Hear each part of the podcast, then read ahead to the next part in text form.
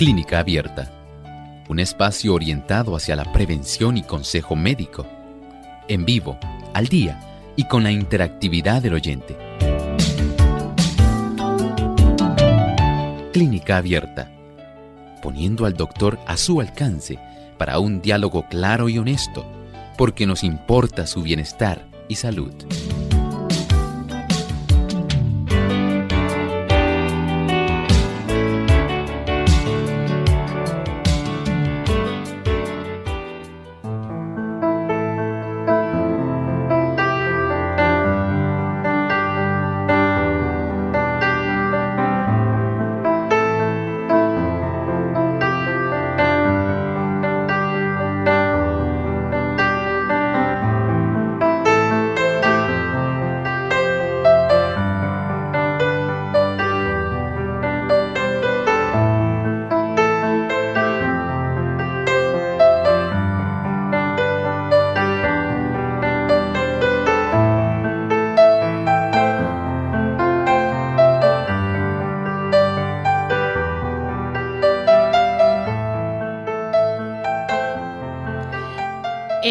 Enfermedad muy poco común y es causada por un virus. Hoy en Clínica Abierta vamos a estar hablando acerca de la inflamación del cerebro o lo que se conoce como encefalitis.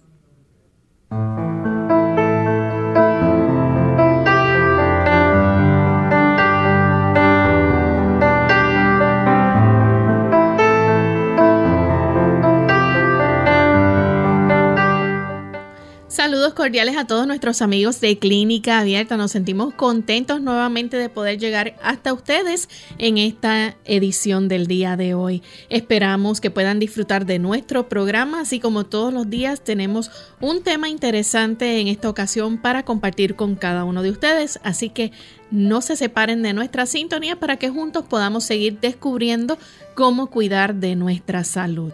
En el día de hoy enviamos un cariñoso saludo a todas aquellas personas que nos están viendo a través de la señal de Salvación TV 22.1 y 36.1, a los amigos también que en Nicaragua nos ven gracias a la verdad presente y a todos aquellos que nos siguen a través de las redes sociales, en el Facebook, en vivo también nos están viendo a diario, así que les saludamos con mucho cariño.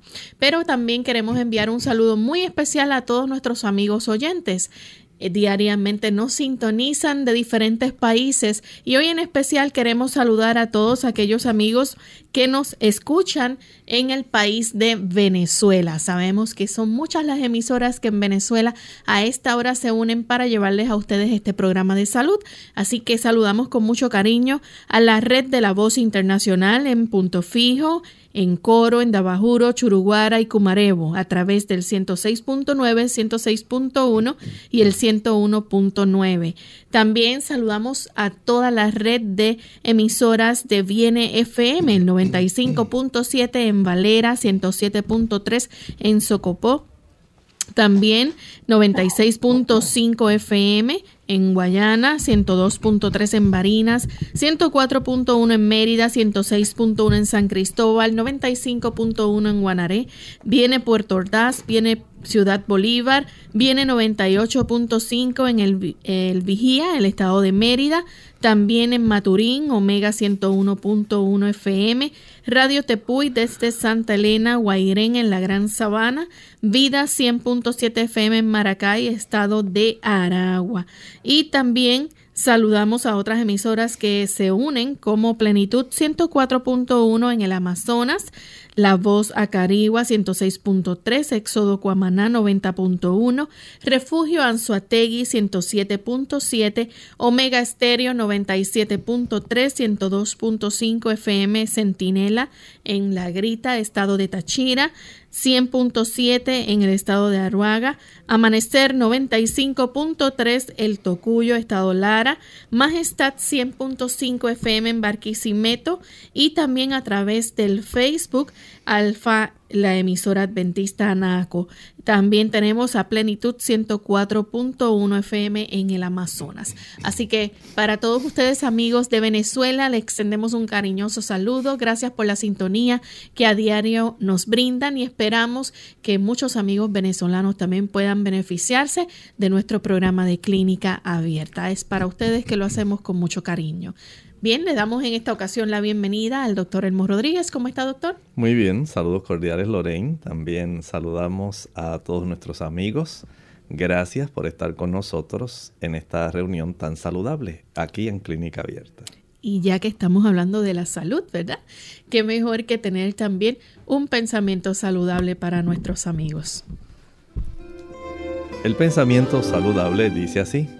Cuando el abuso de la salud se lleva a tal extremo que remata en enfermedad, el paciente puede muchas veces hacer por sí mismo lo que nadie puede hacer por él.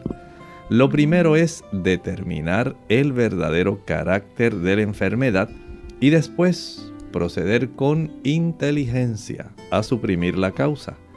Si el armónico funcionamiento del organismo se ha perturbado, ya sea por exceso de trabajo, de alimento o por otras irregularidades, no hay que pensar en remediar el desarreglo con la añadidura de una carga de drogas venenosas. Usted puede sencillamente indagar en relación a cuáles son aquellos factores que usted sabe, que a ciencia cierta usted tiene el entendimiento de que le están trayendo problemas Dios desea que usted razone de causa a efecto, indague, corrija. Usted merece estar saludable. Usted no merece estar enfermo. Trate de corregir todo aquello que en su conocimiento pudiera traer problemas a usted. Sencillamente corríjalo. Usted puede hacerlo si tan solo usted dedica diariamente algún tiempo para saber si los hábitos que usted está desarrollando y lo que practica le ayuda a la salud o sencillamente le está facilitando la enfermedad. Al hacer esta corrección, al hacer estos cambios en su estilo de vida, usted será el beneficiado. Dios espera que usted asuma este tipo de jurisdicción sobre su misma salud. Bien, así que con este pensamiento en mente vamos a comenzar con nuestro tema para el día de hoy. Y hoy vamos a estar hablando acerca de un tipo de inflamación, una inflamación en el cerebro, pero vamos a dejar que el doctor nos explique un poco más a fondo de qué es este tipo de inflamación, doctor. Este tipo de hinchazón o edema unido a irritación va a, a desarrollarse directamente en todo el parénquima cerebral. Estamos hablando de la masa encefálica. Aquí no estamos hablando de la cubierta de las meninges, estamos hablando del mismo parénquima cerebral y que puede incluir, en este caso de la encefalitis, puede incluir también la médula espinal. Así que tenemos una zona donde a consecuencia de una invasión generalmente viral, va a llegar hasta esa zona de nuestra masa, de ese parénquima cerebral, lo va a edematizar y también va a facilitar que este tipo de situación irrite esa zona y se produzcan cambios muy serios. Saben que en estos cambios, en estas personas donde ocurre este tipo de infección, se va a desarrollar hemorragia. Esta hemorragia va a conllevar una destrucción de neuronas de esa masa cerebral o puede ser también de la médula en sí, nuestra médula espinal. Y esto por supuesto va a traer serias consecuencias a la persona que padezca esta situación de una encefalitis. Doctor, esto es una enfermedad que es poco común, no es algo frecuente que se pueda ver. En realidad, afortunadamente, gracias a Dios, no es una condición que sea muy frecuente. Sin embargo, la mayor parte de la población afectada por la encefalitis vienen siendo niños menores de un año. Generalmente son los más afectados o pueden llegar a ser personas ya en edad muy avanzada. Adultos. Note cómo los dos extremos de la vida. Cuando nuestro sistema inmunológico está más débil, cuando no hay toda la capacidad protectora. Son estas dos, digamos, poblaciones las que más van a estar sufriendo de este tipo de situación e incluso también puede ocurrir en aquellas personas que están inmunocomprometidas. Doctor, ¿y qué es lo que causa entonces la encefalitis? Bueno, ustedes saben que al igual que ocurre con muchas otras formas de diseminación, en este caso hablamos de virus, partículas virales.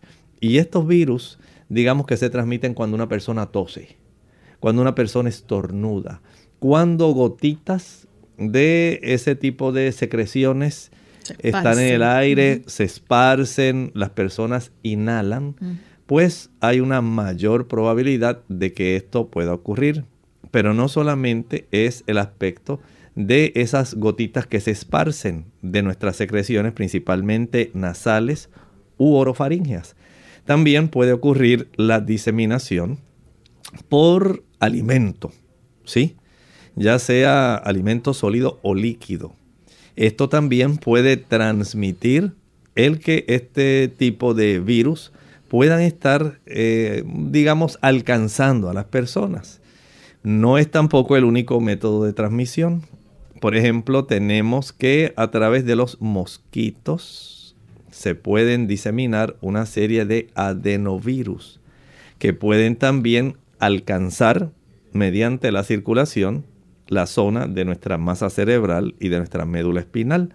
Y esto va a tener unas reacciones muy serias, muy severas. Hay garrapatas también que van a facilitar el que se pueda también transmitir este tipo de virus que pueden estar, eh, digamos, en una estación específica afectando a las personas. Por ejemplo, tenemos el virus de la enfermedad de Lyme. Esto ese produce encefalitis también y lo transmite una garrapata. Y además de eso, hay contacto a través de la piel. Nuestra piel, aunque es una barrera natural que Dios puso para que nosotros pudiéramos aislar la parte interna de nuestro cuerpo, lamentablemente a veces puede mediante algún rasguño, algún tipo de puerta de entrada, facilitar el que este tipo de virus, aunque no está limitado a los virus, pero generalmente hablamos más dentro de ese panorama viral, hay otros tipos de agentes que pueden ser hasta parásitos, bacterias, pueden facilitar esto, pero los virus vienen siendo generalmente la mayor causa del desarrollo de la encefalitis. Así que esos básicamente cuatro métodos de transmisión las gotitas de las secreciones nasales, orales, cuando la persona estornuda, cuando la persona tose, si no tiene esas medidas de higiene, pues ya usted sabe que va a ser más fácil que se puedan transmitir este tipo de, digamos, agentes que pueden causarlo. Tenemos Alimentos. entonces los alimentos, sean sólidos o líquidos. La También otra, los insectos. los insectos, mosquitos y garrapatas principalmente pueden facilitarlo. Y por último, El contacto. el piel. contacto directamente a la piel. Así que tenemos cuatro rutas mediante las cuales la encefalitis puede diseminarse. Y por eso, afortunadamente, gracias a Dios, es muy raro, pero es bueno que conozcamos estas rutas mediante las cuales se puede diseminar. Doctor, y los diferentes virus se presentan también en diferentes lugares y en ciertas temporadas, ¿no? Claro que sí. Sabemos que hay en poblaciones y en diversas partes del mundo. Por ejemplo, aunque estamos en una temporada del virus de la influenza, sabemos que en otros lugares hay también, de acuerdo a la estación, por ejemplo, en el hemisferio norte, hay ciertas condiciones que son más fáciles por la temperatura y por ciertos cúmulos de personas y problemas que son propios a veces de cada país, facilitar el desarrollo de alguna de las causas por las cuales puede dar la encefalitis. Mientras en el hemisferio sur pueden ocurrir por otras causas. Así que, por un lado, tenemos los agentes, el método de propagación, la estación, la época del año. Si ya sabemos que hay en cierta forma una epidemia de ciertos tipos de virus que transmiten los mosquitos que pudieran facilitar, como el virus del Nilo. Este es un virus que ya se conoce, el virus de la encefalitis equina. O sea, hay una serie de estos diferentes tipos de agentes que pueden estar facilitando el desarrollo de este tipo de condición. Gracias a Dios, que son situaciones raras, pero es bueno saber que esto puede estar ocurriendo. Vamos en este momento a hacer nuestra primera pausa y al regreso vamos a seguir hablando más sobre este interesante tema. Así que usted no se separe de nuestra sintonía que regresamos en breve. La tecnología a nuestro beneficio. Hola, les habla Gaby Zabalúa Godard en la edición de hoy de Segunda Juventud en la Radio, auspiciada por AARP. La tecnología ha transformado radicalmente nuestras vidas, desde el teléfono celular y computadora hasta los nuevos dispositivos para escuchar música, tomar fotografías y recibir correos electrónicos. Quizás para ti ya no sea tan indispensable poseer lo más reciente en el mercado. No obstante, podría sorprenderte si supieras que los avances tecnológicos también sirven para tu beneficio. Por el momento, están a la venta nuevas tecnologías que están transformando el modo de recibir y percibir el futuro, ofreciendo alternativas para los adultos mayores gocen de una vida más independiente y segura. Tomemos como ejemplo la llamada llave de la salud, que salió a la venta recientemente, donde a través de un pequeño chip se puede guardar información importante sobre historial médico, prescripciones y lista de contactos, accesibles en el caso de una emergencia. De igual forma, existen sistemas muy parecidos a las alarmas de seguridad, que detectan comportamientos inusuales en el hogar de un adulto mayor. Por ejemplo, si la regadera corre por más tiempo del acostumbrado o el refrigerador no ha sido abierto durante el día, el sistema llama a la persona para asegurarse de que esté bien o manda una señal de alerta a un centro de emergencia. El patrocinio de AARP hace posible nuestro programa. Para más información visite aarpsegundajuventud.org.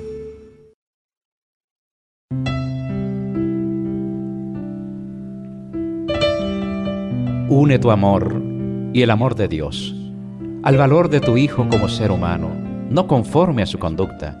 Nunca lo amenaces con retirarle tu amor cuando se porta mal. Cuando fracasa es cuando más necesita de tu comprensión y ánimo. Nunca lo abandones saliendo del cuarto de la casa cuando estás enojada por algo que hizo. Perdona y olvida.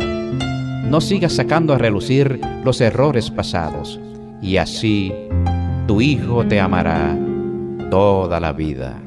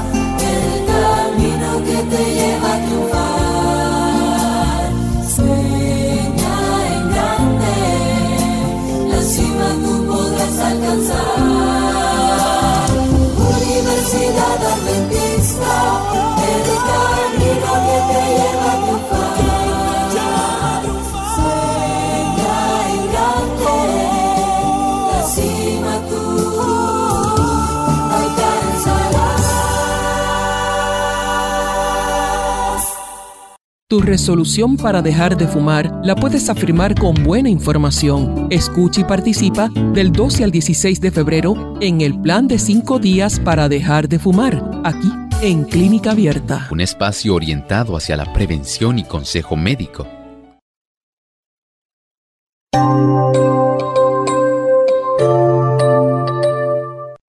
Ya estamos de vuelta en Clínica Abierta, amigos, y hoy estamos hablando acerca de la encefalitis. Así que estábamos antes de la pausa, el doctor compartiendo con ustedes cuáles son las causas para esta enfermedad, que es una enfermedad muy poco común, ¿verdad? Es, una enfermedad que casi siempre se presenta al inicio este, o el primer año de vida del niño, o si no, en una etapa ya, ¿verdad?, de la persona adulta mayor estábamos mencionando cuáles eran las cuatro formas en las que se puede estar expuesto o puede suceder a través tanto de la inhalación de las gotitas de la nariz, eh, boca o garganta de una persona infectada, también a través de alimentos o bebidas contaminados, mencionamos también los insectos o picaduras de mosquitos, garrapatas y también el contacto con la piel de una persona infectada. Doctor, esto eh, se presenta, ¿verdad?, en diferentes temporadas, pero eh, ¿qué virus es el que causa la encefalitis? Bueno, son varios, son varios. Por ejemplo, se ha tratado, hay, hay varios. Por ejemplo, podemos eh, clasificar los adenovirus. Los adenovirus son muy comunes también son comunes, por ejemplo, los virus que tienen que ver con la encefalitis equina. Hay también virus Coxsackie. Hay virus que tienen que ver también eh, con situaciones diversas, pero el más común sobre todo en niños menores de un año, el virus del herpes simple. Ese virus en realidad, vamos a decir, constituye la causa primordial por la cual a estos niños se les desarrolla más frecuentemente la encefalitis que a los otros diferentes tipos de virus que mencioné. O sea, que estamos hablando que entonces vemos casos más graves aquí. Sí, exactamente. Este más graves y más comunes. O sea, este virus en realidad es tan común que usted básicamente pasaría inadvertido uno pensar que el herpes pudiera causar este tipo de situación. Claro, no es el herpes zóster. Estamos hablando de herpes simple y del herpes simple, pues sabemos que hay dos variantes, el tipo 1 y el tipo 2. En este caso, el herpes simple, pues sencillamente en, los niños va a ser sumamente letal. Y esta es una de las complicaciones Clínica que va a estar causando el que esto se desarrolle. Bien, ¿Cuáles son entonces? Eh, hay unas vacunas que son de rutina eh, y estas se ha probado que han reducido la encefalitis. Sí, eh, por ejemplo, los niños que han estado vacunados para, digamos, evitar las paperas, la parotiditis. Aquellos niños que también han recibido sus vacunas contra el polio. También aquellos que han recibido sus vacunas contra la rubeola, ¿verdad? Sarampión también. Contra el ah, sarampión, contra la varicela, contra la rabia. O sea, hay una serie de vacunas que en cierta forma se han podido asociar con que se evite el desarrollo de encefalitis porque estos virus que causan estas enfermedades pues son parte de ese espectro diverso de virus que pueden facilitar el desarrollo de encefalitis, aunque como dijimos, el del herpes simple viene siendo el más común. Doctor, una vez entra este virus, ¿verdad? Porque eh, hay otros virus que pueden causar encefalitis también. No sé si quiere hablar un poquito sobre eso. Bueno, estábamos mencionando dentro de aquel grupo básicamente los adenovirus, que estos generalmente se transmiten mediante mosquitos. Tenemos también, y a veces, como dijimos, por el contacto con, las manos, a veces por las gotitas de saliva. Y a veces estos virus que son tan comunes que solamente pudieran tal vez causar una irritación en los ojos, que pudieran en usted causar un catarro común en personas que están inmunocomprometidas o personas que no se alimentan bien o personas que en realidad no tienen un buen sistema de defensa. Sencillamente se convierte en algo espectacular una gran enfermedad y muy seria. Y en estos casos, además de los adenovirus, tenemos los virus, por ejemplo, Coxsackie, citomegalovirus, que es muy común en los niños también. Tenemos entonces los diferentes que causan encefalitis que mencionamos y el virus del Nilo. O sea, todos estos son diversos tipos de virus que pueden estar facilitando, además del del herpes simple, el que esto se pueda desarrollar y se ven brotes de este tipo de condición de encefalitis, como dijimos, en ciertos países, en ciertos momentos. Y las autoridades sanitarias inmediatamente se ponen en alerta porque saben que la población, por un lado, ante la gravedad de la situación, se va a alertar, se va a a entrar prácticamente en pánico y las autoridades sanitarias lo que desean es mantener la salud de la población y evitar que todo esté, ¿verdad?, en una diseminación, sino que todo se pueda controlar y se pueda limitar el daño. Una sola persona que sufre encefalitis, un solo niño, pues si sufre una forma benigna de encefalitis, pues qué bueno. Pero lamentablemente no todas las formas de encefalitis son benignas. Y en eso pues hay unas secuelas muy serias que estos niños básicamente pueden eh, tener repercusiones que pueden resultar incapacitantes. Piensen nada más cómo parte de ese tejido cerebral va a ser destruido.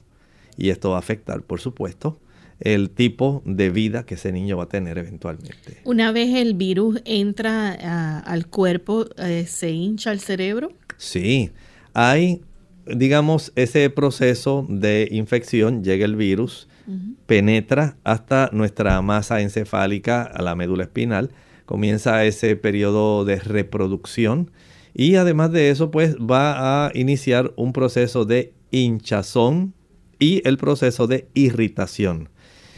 El que este virus se siga propagando causa estos dos mecanismos básicos, edema cerebral y vamos a tener entonces irritación. Eventualmente puede desarrollarse un sangrado. Ahí dentro recuerde que nosotros tenemos una gran cantidad de capilares en nuestro tejido cerebral. Hay muchas arterias que son perforantes que van a estar llevando a cada uno de los núcleos, a las zonas importantes de la corteza, una buena cantidad de sangre para mantener todo el tipo de funcionamiento del cual nosotros somos capaces como seres humanos. Nuestras emociones, la capacidad pensante, el juicio, la razón, la voluntad, tantos factores que son tan importantes. Pero en estos casos comienza entonces un proceso de destrucción. Así que por un lado la hemorragia se desarrolla, pero por otro lado también hay eh, neuronas que comienzan a morir. Son cosas muy serias, muy lamentables y esto tiene su repercusión. Doctor, entonces eh, empieza, ¿verdad? Al usted mencionar que las neuronas comienzan a morir, comienza a haber como un proceso de destrucción. Exactamente. verlo de esa forma. Son procesos eh, lamentablemente destructivos, como dije. No en todos los tipos de encefalitis va a ocurrir esto. Hay encefalitis que son más bien del tipo benigno. El cuadro básicamente es un cuadro muy leve, muy sencillo, que más bien pareciera que el niño lo que tiene es un catarro, un dolor de cabeza y ya. Pero hay casos donde no es así, donde el cuadro se complica y entonces comienzan otros trastornos de la marcha, desvanecimientos, irritación, eh, rigidez de nuca. O sea, hay una serie de situaciones que van a ser muy preocupantes de acuerdo a la severidad de la infección, de acuerdo también a cómo se encuentre inmunológicamente hablando este individuo. ¿Pueden haber, por ejemplo, otras causas que, de, que pudieran estar provocando la encefalitis? Claro que sí. Eh, no solamente desde el punto de vista de la infección viral. Hay encefalitis por causas alérgicas. También hay encefalitis por causas autoinmunes. Hay encefalitis por causas bacterianas. Hay encefalitis a veces por lo que nadie sospecharía y que a veces nos preguntan aquí mucho, por toxoplasmosis. Mm. Y parásitos. O sea, hay una serie de situaciones que pueden desencadenar este mecanismo de irritación, edema y, por supuesto, la destrucción de tejido cerebral. Una persona que padezca de cáncer. Por ah, el cáncer es una causa también por la cual se puede desarrollar. Recuerden que en los casos de cáncer, la persona, de acuerdo al tipo de tratamiento que haya recibido, este paciente puede estar inmunocomprometido y en ese proceso, lamentablemente, puede adquirir algún virus, digamos que alguien tosió cerca de él y que tenía un adenovirus. La persona, como no tiene la capacidad inmediatamente de contrarrestar esa invasión viral, inhala, el virus se disemina, no encuentra básicamente ninguna defensa. Es como ocurre en esa situación, ustedes tal vez han escuchado del caballo de Troya, como durante la noche, cuando estaban justamente durmiendo todos los habitantes de la ciudad, se abrió la escotilla de aquel enorme caballo, salieron los soldados y mm. cuando no había ningún centinela ni guardia, ahí atacaron la ciudad y básicamente fue arrasada. Así que puede ocurrir así en personas que tienen eh, su sistema de defensa que está totalmente inoperante. Y en esos casos podemos decir que el paciente que está inmunocomprometido, ya sea por fármacos o porque sencillamente tiene una condición que lo ha tornado básicamente incompetente desde el punto de vista de sus defensas, como en los casos de VIH-Sida, que están sumamente inmunocomprometidos, es más fácil que ellos puedan desarrollar este tipo de condición. Vamos en este momento a hacer nuestra segunda pausa y cuando regresemos continuaremos hablando más sobre este tema. Ustedes también pueden compartir sus preguntas con nosotros, así que ya volvemos.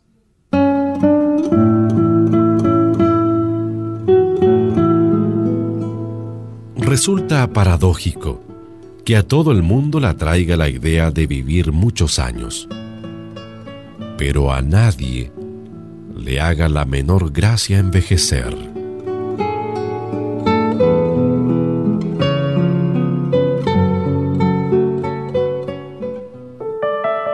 Caminar al menos 30 minutos diarios, practicar ejercicios al aire libre como trotar, nadar, hacer gimnasia, montar bicicleta, es una manera de ejercitar tu organismo.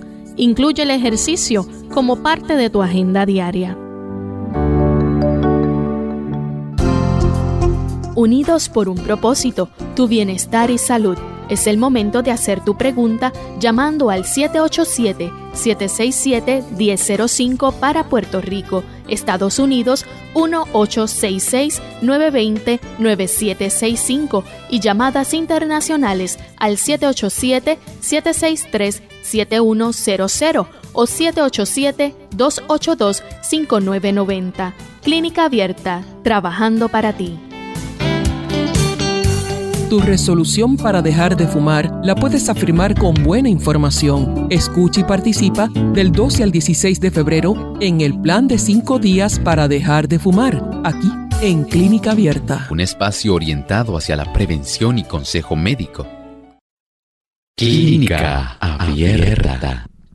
Ya estamos de regreso en Clínica Abierta, amigos. Hoy hablando acerca de la encefalitis y antes de la pausa, el doctor compartía con nosotros, ¿verdad?, otras razones o otras causas de encefalitis que son, ¿verdad?, eh, reacciones alérgicas a vacunas, enfermedad autoinmunitaria, las bacterias, eh, también parásitos eh, que como nematodos, toxoplasmosis, entre otros, y los efectos del cáncer. Doctor, vamos a hablar un poco acerca, ¿verdad?, de este, estos síntomas que puede padecer el paciente que tiene encefalitis. ¿Qué va a mostrar este paciente primero? Estos pacientes pueden iniciar, digamos, como si fuera un resfriado. Normal. Normal. Y ustedes dicen, pues no, sencillamente un cuadro gripal que está él incubando y eso es lo que está desarrollando. O sencillamente un tipo de situación viral digestiva, generalmente estomacal. Y dice, ah, pues mira, lo que tiene es un virus. Y el niño comienza con algo sencillo.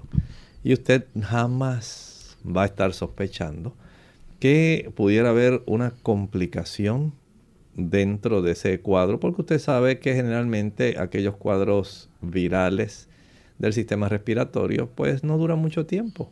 Igual ocurre con los casos, por ejemplo, de virus que ataquen el sistema digestivo. Algunas diarreas, malestar, inapetencia, algo, algo sencillo. Y usted sabe que eventualmente desaparece. Pero en este caso usted no sospecha que las cosas se pueden complicar. En ocasiones esto puede ser muy sencillo, pero hay situaciones donde no son tan sencillas las secuelas y las complicaciones a consecuencia de esta invasión viral. Bien, cuando esta infección, por ejemplo, no es muy grave, eh, los síntomas pueden ser similares a los de otras enfermedades. Sí, y los padres los confunden. Por ejemplo, el niño puede empezar con fiebre. Y dice, bueno, pues tiene alguna condición viral, eh, tal vez las amígdalas, una otitis. Comienza el padre a estar pensando una serie de agentes causales y empieza sabiamente a decir, bueno, algo sencillo. Pero a veces ya el asunto, digamos, se complica. complica o se añade más bien el dolor de cabeza. El niño ahora se ve adinámico, no está muy activo. además de eso, no quiere comer, se torna inapetente. Y además de eso, pues tenemos la baja de energía, el malestar general que le ocurre a los niños. O sea que en los casos leves pudiera ocurrir tan solamente esto. El niño, digamos desde el punto de vista neurológico, del dolorcito de cabeza a consecuencia de la infección del virus, tiene la fiebre, y como afección general que causan este tipo de virus al estar en nuestro sistema, pues el niño se torna adinámico, pierde su capacidad de juego, de movimiento, esa alegría que tenía, y ahora básicamente está inapetente y casi no tiene su actividad normal. Bien, este, es posible, por ejemplo, que los síntomas de los recién nacidos o niños pequeños no sean tan fáciles de reconocer. A veces puede suceder eso. En el niño un poco más grande, eh, digamos, a veces las cosas se pueden complicar, ¿verdad? En los recién nacidos a veces son más difíciles. Recuerden que los recién nacidos, como no nos pueden proveer información verbal, las cosas pueden ser diferentes y a veces puede pasar que la invasión, los daños hayan adelantado bastante. Generalmente y afortunadamente, dentro del cuadro general que pudieran ocurrir, pensemos, por ejemplo, cuando, recuerde que no está limitado a los niños, hemos enfocado más a los niños, pero también los adultos.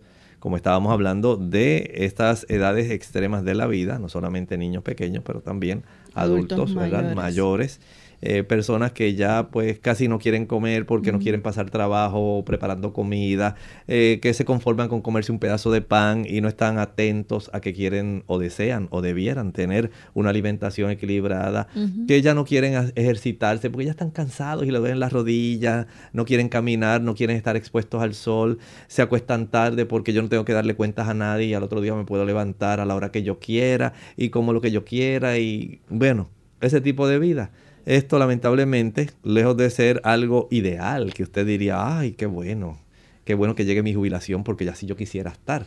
Lejos de ser un beneficio, en muchos casos más bien se convierte en un tipo de daño, un perjuicio. Esta persona lo que hace es que debilita su sistema inmunológico y al desarrollar, ya dijimos, la fiebre, el dolor de cabeza, la adinamia, la astenia, la inapetencia, puede también desarrollar trastornos en el aspecto de la marcha, ya se está afectando el sistema inmunológico. Esta persona va a estar confusa, desorientada, va a estar con mucha somnolencia. Además de eso, va a estar muy irritable y sensible. Recuerde que estamos hablando en los dos extremos de la vida, adultos mayores y niños muy pequeños cuando el cuadro se va tornando complejo. Además de eso puede tener unas reacciones donde le huye a la luz. En el argot médico le dicen fotofobia. También puede llegar a desarrollar rigidez de nuca y puede desarrollar vómitos. Miren qué cuadros, según las cosas, se pueden ir eh, tornando más complejas. Todo empezó sencillamente, fiebre, dolor de cabeza, se le fue el apetito, no está tan activo como antes, pero según se va desarrollando eh, este problema, entonces se va añadiendo lo que estábamos hablando, la marcha inestable, la somnolencia, esa confusión, pueden desarrollarse los vómitos, la rigidez de nuca, el paciente no, no se va a ver bien definitivamente eh, y va a lucir que ya no quiere ver la luz. O sea, hay un cuadro que eventualmente se va a ir eh, tornando cada vez más complejo y recordando lo que Lorraine nos estaba diciendo, En los niños muy pequeños a veces es muy difícil nosotros poder reconocer toda la evolución y el cuadro general. Tenemos a Natividad de Moca, Puerto Rico. Adelante, Natividad, con la, con la pregunta. Sí, mira, yo quería preguntarle, Dios le bendiga, y quería preguntarle que yo tengo a mi nietecito de nueve años, a él le dio cuando estaba bebecito. Eh, me imagino que cuando salió de la barriguita de su mami tenía la cabecita grande y a él pues tuvieron que le que ponerle un tubito en la cabeza para sacarle un líquido, no sé qué líquido será o cómo se llama y ya tiene nueve años y el niño pues está lo más bien, pero que pues le prohíben jugar, por ejemplo, baloncesto, porque se puede lastimar, pero yo quería que el doctor me explicara este si ese tubito se lo pueden remover o no se lo pueden remover. Muchas gracias. Mire, el caso en estos niños ya es de hidrocefalia, es diferente. Hoy estamos hablando de encefalitis. En los casos de hidrocefalia, lo que hace o lo que ocurre más bien es un aumento de la presión intracraneana en el líquido cefalorraquídeo. Y en esos casos se eh, realiza como parte de una forma de aliviar ese tipo de situación el poder aplicar este tipo de drenaje. Ese drenaje va desde la zona del cráneo en sí, pasa hasta la zona del tórax, bajando por la zona del cuello. Y esto le facilita el que se mantenga una presión normal. Mientras los médicos entiendan que hay un riesgo de que esa presión se continúe elevando, no le van a remover ese tipo de drenaje. Y en ese sentido, pues podemos dejar que el tiempo nos ayude a saber qué es lo que eventualmente va a ocurrir. Los médicos van a estar haciendo pruebas eh, adecuadas para verificar que todo esté bien, pero lo que más le va a preocupar siempre es la causa por la cual se desarrolló la hidrocefalia, porque estas presiones del líquido cefalorraquídeo no aumentan espontáneamente solas. Siempre hay alguna causa. Y si la causa ha impedido o impide todavía que pueda haber un drenaje de ese líquido espontáneamente de las mismas meninges que tenemos, pues no va a ser posible pensar en este momento que eso va a ser removido. Así que tenga paciencia, permita que los médicos sigan haciendo las evaluaciones y esperamos que todo vaya bien. Bien, ¿Es posible que hayan síntomas ya que sean de emergencia, que haya que tratarlos de inmediato? Sí, especialmente en los niños pequeños, como estábamos hablando, que casi no pueden ellos referirnos lo que ellos sienten. Si el cuerpo a estos niños, además del área del cuello, se le torna rígido.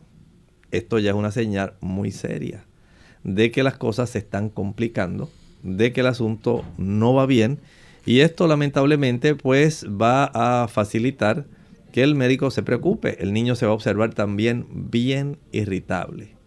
Es más, hay niños donde el aumento de esta situación, el agravamiento de su situación, va a facilitar también que la fontanela anterior, que algunas personas le dicen la mollerita en los niños, se torne más abultada dándonos a nosotros un indicio de cómo el edema de esa área, de la zona del parénquima, de la masa cerebral, está aumentando y está comprimiendo.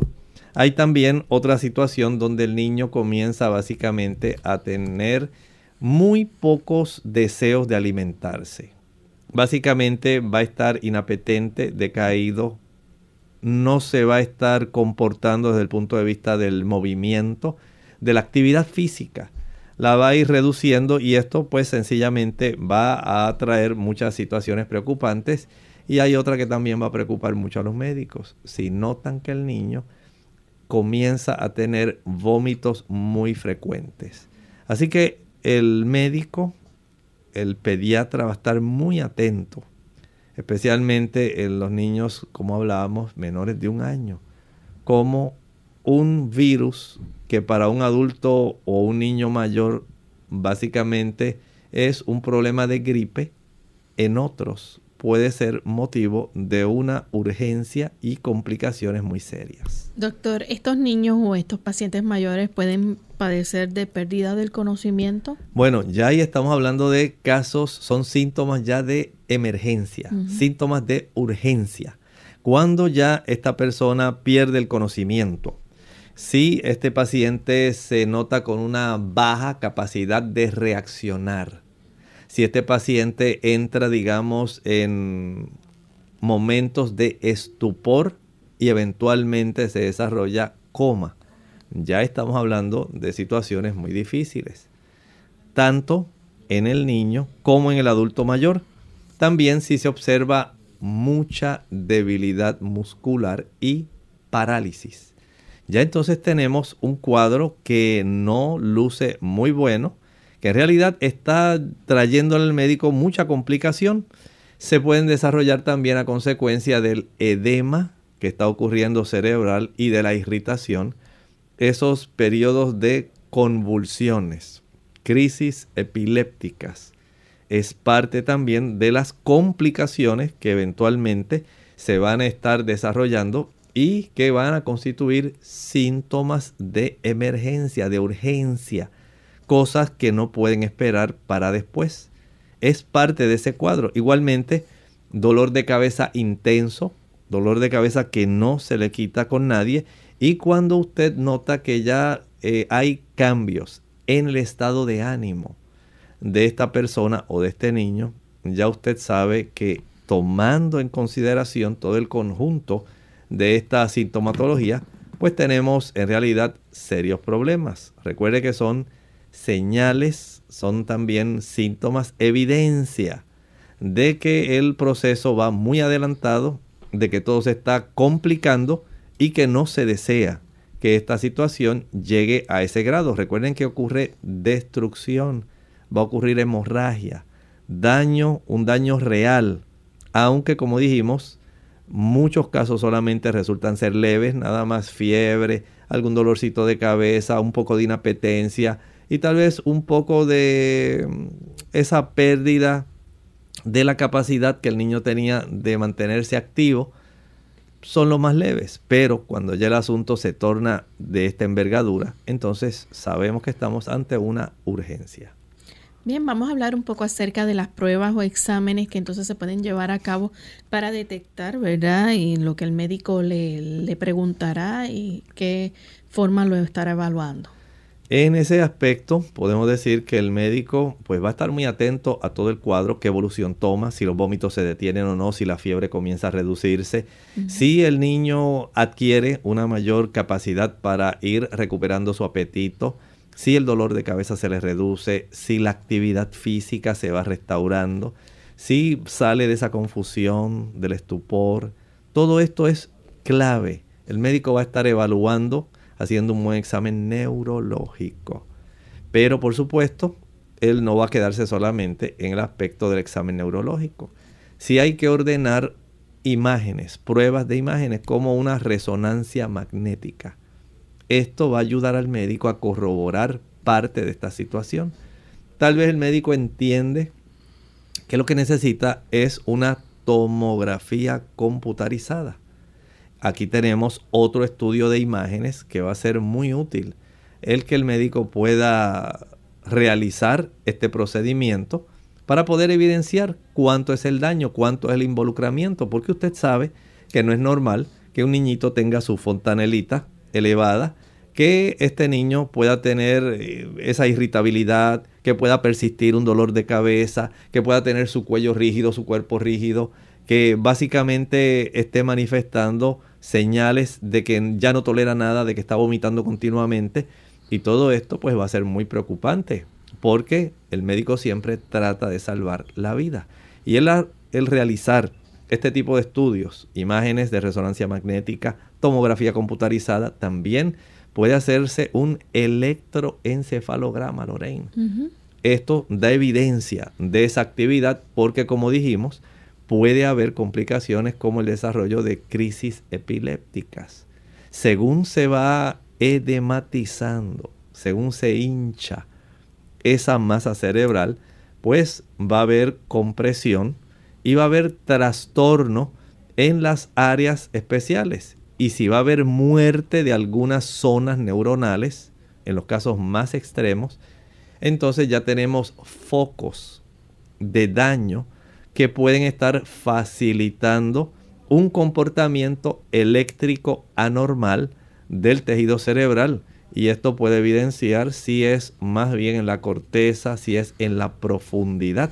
Así que el practicar un electroencefalograma es algo que se puede recurrir. Pero hay un estudio que es también muy clave. Y es ese tipo de punción lumbar, ¿verdad? Se analiza el líquido cefalorraquídeo.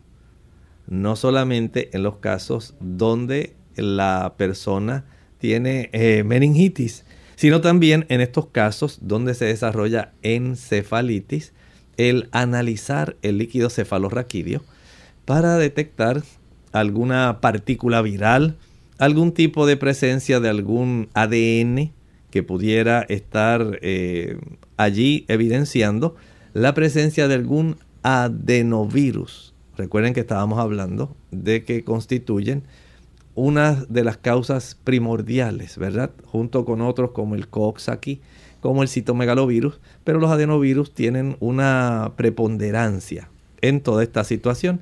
Así que hacer estos análisis para detectar la presencia de estos virus o partículas virales van a ser muy clave. Bien, doctor, hay otros exámenes, por ejemplo, como para detectar anticuerpos. Sí, ya estos son mucho más específicos. Ahí definitivamente, pues ya nosotros podemos saber eh, básicamente mediante una serología cómo se encuentra la invasión, ¿verdad?, de este virus o de bacterias, porque hay bacterias también, como dijimos, eh, parásitos que van a estar invadiendo, que van a dar evidencia. Por pruebas serológicas, uno pensaba que era una cosa, pero resulta que en realidad no era lo que usted pensaba. Por ejemplo, son cosas muy difíciles que usted diga, ah, pues un cisticerco va a estar eh, afectándome. Ahí es un toxoplasma lo que me está afectando y usted jamás se hubiera imaginado que un tipo de parásito que usted dice, pues eso normalmente habita en el sistema digestivo, en el hígado, en otras áreas pudiera estar llegando directamente hasta el tejido nervioso y pudiera estar facilitando que se desencadenara este tipo de situación. Y al tener esta evidencia de la serología, entonces le damos al médico una herramienta adicional para él saber, por supuesto, cuál va a ser el tratamiento que se va a instalar adecuado al tipo de agente causal que el médico ha podido encontrar. Vamos a hablar entonces acerca de esos tratamientos. Eh, ¿Cuál es el objetivo que persigue el tratamiento? Bueno, sencillamente aquí nosotros queremos brindarle a este paciente cuidados complementarios. Por supuesto, reposo, queremos darle nutrición, eh, líquidos, si es que ha estado vomitando mucho, si él, se ha deshidratado este paciente, para ayudar al cuerpo a combatir la infección y por supuesto a aliviar sus síntomas. Pero además de eso, pues hay que darle antivirales si la causa es un virus. Si es una bacteria, usted tiene que darle antibióticos. Es muy importante. Si es por parásitos, ya usted sabe que también tenemos que darle antibióticos. Si hay que darle algún tipo de corticoesteroides, es muy importante. Recuerde que este paciente tiene también edema. Edema. Y los corticoesteroides son una de las herramientas que más se utilizan en la neurología con los casos de edema. También si el paciente está presentando esas crisis epilépticas, por supuesto, hay que darle anticonvulsivos. Este tipo de medicamentos, de fármacos, que ayuden para que se pueda regularizar la actividad eléctrica en este paciente. Por supuesto, sedantes. Si va a haber mucha irritabilidad en este niño, pues los sedantes pueden ayudar a calmarlo en lo que todo esto se va mejorando. Y si sabemos que una de las manifestaciones más importantes, sea leve la encefalitis o sea compleja, va a ser la fiebre, tenemos que darle generalmente paracetamol. Y se hace de esta manera porque a veces puede desarrollarse encefalitis. Hay una condición, Lorraine, que se llama el síndrome de Reye, que puede desarrollarse por el uso de ácido acetil salicílico. La aspirina puede facilitar en niños el desarrollo de este síndrome que cursa, por supuesto, con encefalitis y con trastornos hepáticos. Pero esto es tan solo una ventanita. Regresando nuevamente a nuestra condición, así que hay una diversidad de fármacos que se van a estar utilizando. Recuerden que aquí no estamos hablando de algo sencillo. Estamos hablando de casos donde generalmente pues se complica, gracias a Dios, que estos son casos muy raros y que afortunadamente si se detecta a tiempo, si usted colabora llevando a su niño a que sea atendido por el médico, usted puede evitar esta serie de complicaciones y por supuesto el tener que recurrir a un ambiente hospitalario, un ambiente donde se van a estar proveyendo todos estos fármacos que en estos casos resulta necesario. Pero si a tiempo se detecta todo, si usted como padre, como madre, puede facilitar el que su niño esté en las condiciones más óptimas de salud, cuídelos, ayúdelos si usted como madre en ese último trimestre del embarazo, principalmente puede cuidarse, puede alimentarse bien, esto también va a repercutir en que usted pueda tener una buena calidad de leche, con la cual usted pueda amamantar y pueda por supuesto transmitirle a esa criatura que va a amamantarse de usted tan pronto nazca con una buena cantidad de anticuerpos que le protege. Seamos prudentes, seamos sabios. Dios quiere evitar el dolor, la muerte, la enfermedad. Y usted como padre tiene mucho que hacer para ayudar en este aspecto. Bien, ya hemos llegado al final de nuestro programa. Agradecemos a los amigos que nos han brindado la sintonía en el día de hoy y queremos invitarles a que mañana nuevamente así nos acompañen. Vamos a estar en nuestra edición de preguntas donde usted puede hacer su consulta. Así que les pedimos que participen, se comuniquen con nosotros, nos haga su pregunta ya sea también a través del Facebook o el chat y estaremos con mucho gusto contestándoles a cada uno de ustedes. Así que mañana a la misma hora y por la misma frecuencia tienen otra cita con nosotros. Antes de finalizar queremos dejar con ustedes este pensamiento para meditar. No es la vida tan fácil para todo el mundo. Para el apóstol Pablo que escribió el libro de Colosenses, tampoco fue fácil. Noten la despedida que él hace a la carta de los Colosenses en el capítulo 4 y el versículo 18. La salutación de mi propia mano de Pablo. Acordaos de mis prisiones. La gracia sea con vosotros. Amén. Para el cristiano en muchas ocasiones la vida no es fácil. A Pablo le tocó estar preso. Y a pesar de eso se mantenía de buen ánimo, mantenía en alto su fe.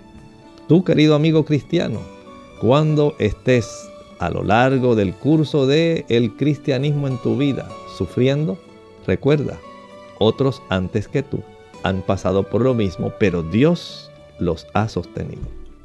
Nosotros nos despedimos y será entonces hasta el siguiente programa de Clínica Abierta. Con cariño compartieron el doctor Elmo Rodríguez Sosa y Lorraine Vázquez. Hasta la próxima.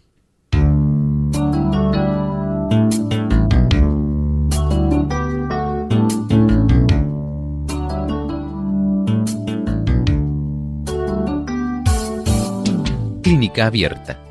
No es nuestra intención sustituir el diagnóstico médico antes de poner en práctica cualquier consejo brindado en este programa, usted debe consultar con su médico. Hasta la próxima.